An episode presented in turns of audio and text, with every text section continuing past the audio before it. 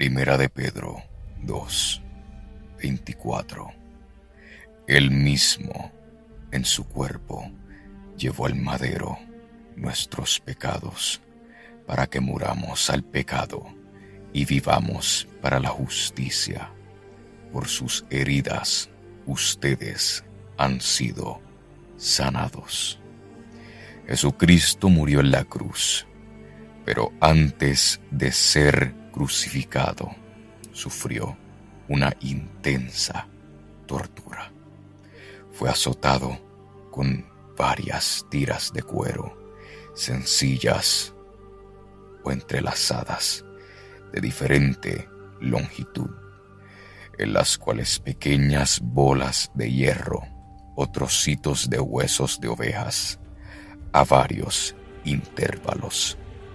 El castigo fue intenso, provocándole profundas laceraciones y una considerable pérdida de sangre. Después, sus muñecas fueron clavadas al patibulum, el madero horizontal, y luego que el patibulum fuera alzado hasta el poste vertical estípite, sus pies fueron clavados al estípite. Según los evangelios, Jesús murió a las pocas horas de ser crucificado. Aunque para asegurarse, y tal como era costumbre, le clavaron una lanza en el costado. Luego de la crucifixión, Jesús resucita tres días después. La resurrección demostró que Cristo era divino. Jesús demostró su deidad cumpliendo las profecías de su muerte y por su regreso de la tumba. Soy José Meléndez y gracias por escuchar el Meléndez Podcast. Dios me los bendiga.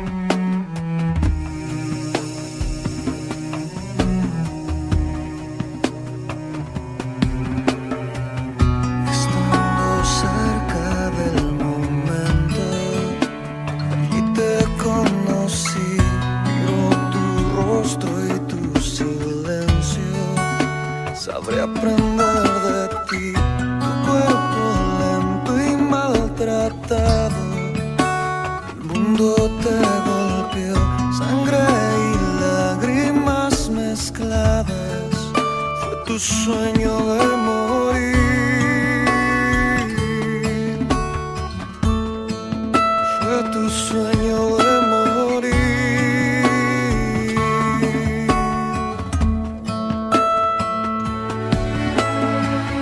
El cielo anuncia el momento que marcará